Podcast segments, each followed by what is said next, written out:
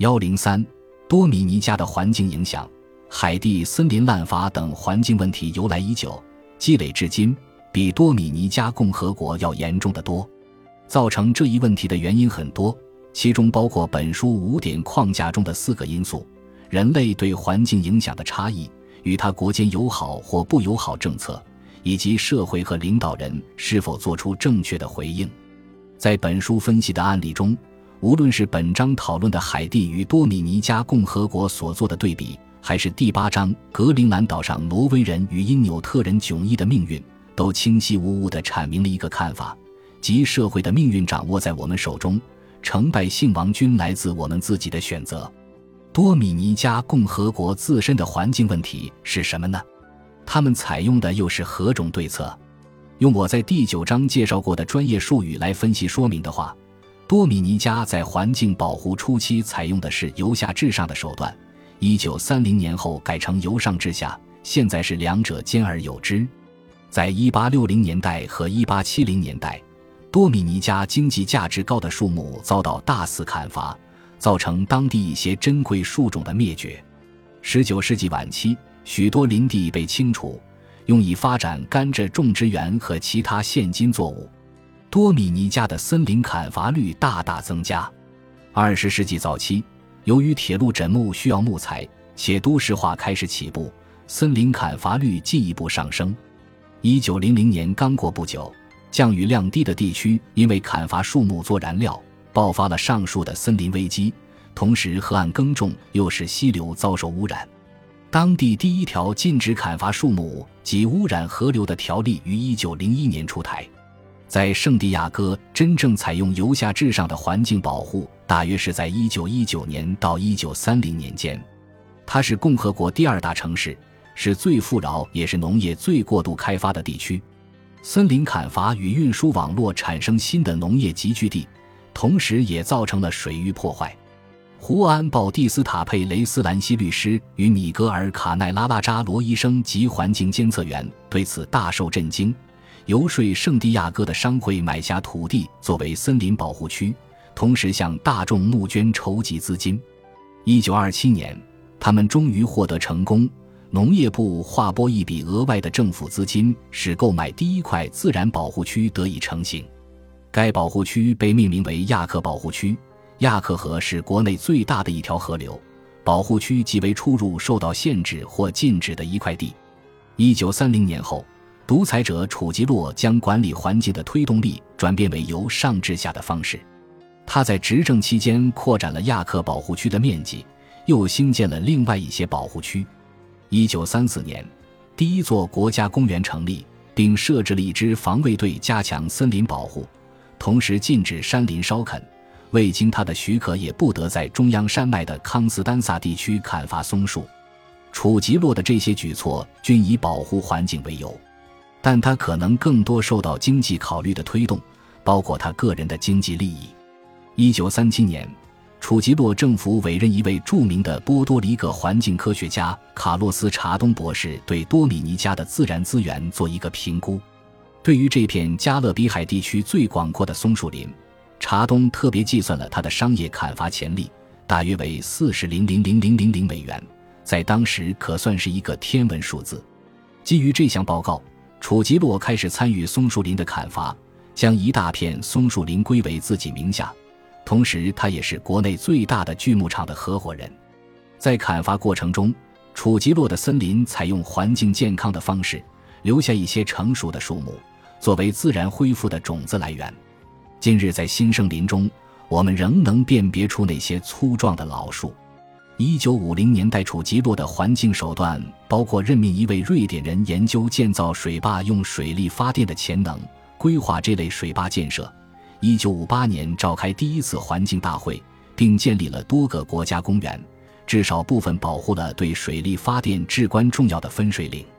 在独裁统治期间，楚吉洛对森林进行大肆砍伐，但他的独裁政府禁止其他人砍伐及建立非法的集聚地。一九六一年，楚吉洛死后，阻止大肆掠夺的多米尼加环境墙被推倒，垦耕者占领土地，烧林耕种。大规模无组织的移民纷纷从农村涌向都市。圣地亚哥四大富裕的家族以比楚吉洛执政期间更快的速度砍伐森林。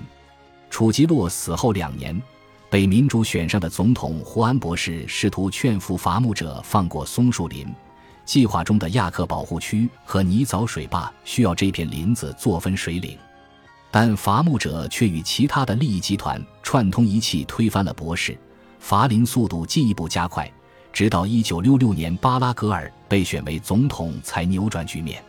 巴拉格尔意识到，整个国家的当务之急是维护分水岭，使水力发电得以成型，同时也能确保工业与家庭用水充足。巴拉格尔刚上台不久，就严刑立法，禁止在多米尼加共和国内进行商业伐木，并关闭了所有的锯木厂。对此，一些权贵家族将他们的伐木厂迁移到更偏远的森林，并在晚间作业。巴拉格尔只好采用更为严厉的举措，将加强森林保护的责任从农业部转到军队，并宣布非法伐木是一项危害国家安全的罪行。为了阻止伐木，军队武装通过飞行勘测和军事行动来侦查非法伐木。一九六七年的一个晚上。军队突然扫荡了一个秘密的大型伐木场，双方展开枪战，致使十几个伐木者中弹身亡。这是多米尼加环境史上最具里程碑意义的事件之一，给伐木者无疑是当头一棒。然而，一些非法伐木活动仍继续发生，军队因此进一步搜查枪击伐木者。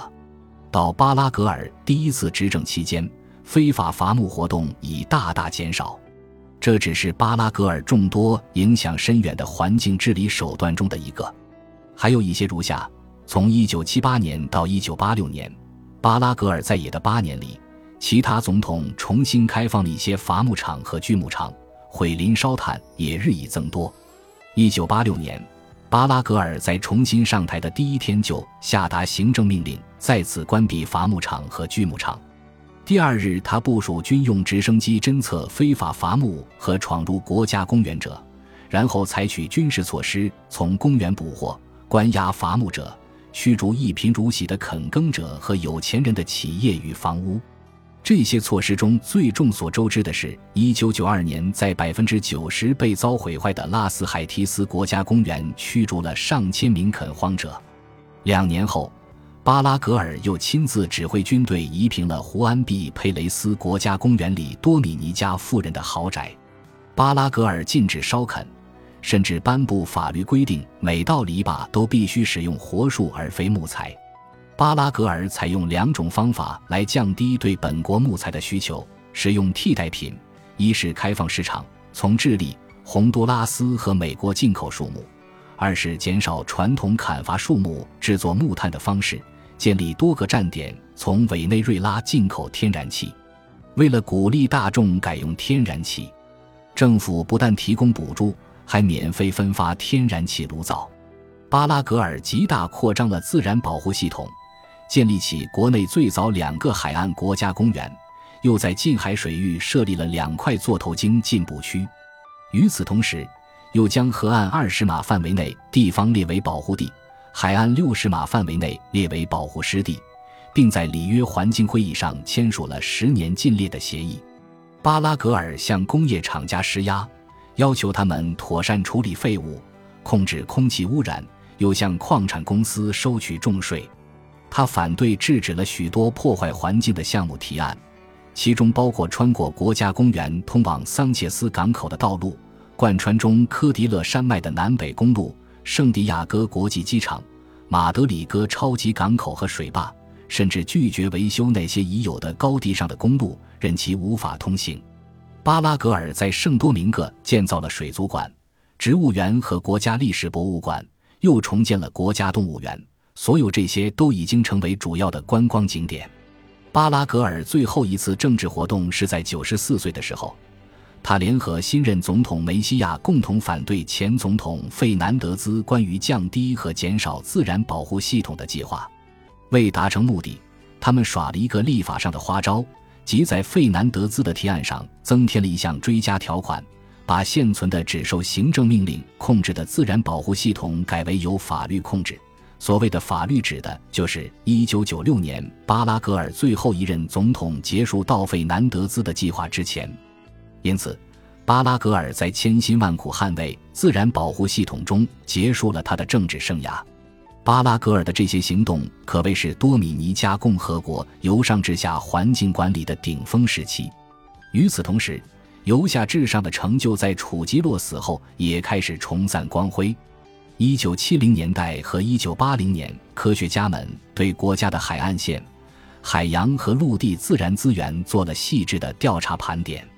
多米尼加人渐渐重拾在楚吉洛统治下中断了几十年的由私人组织的公民参与环境保护事务。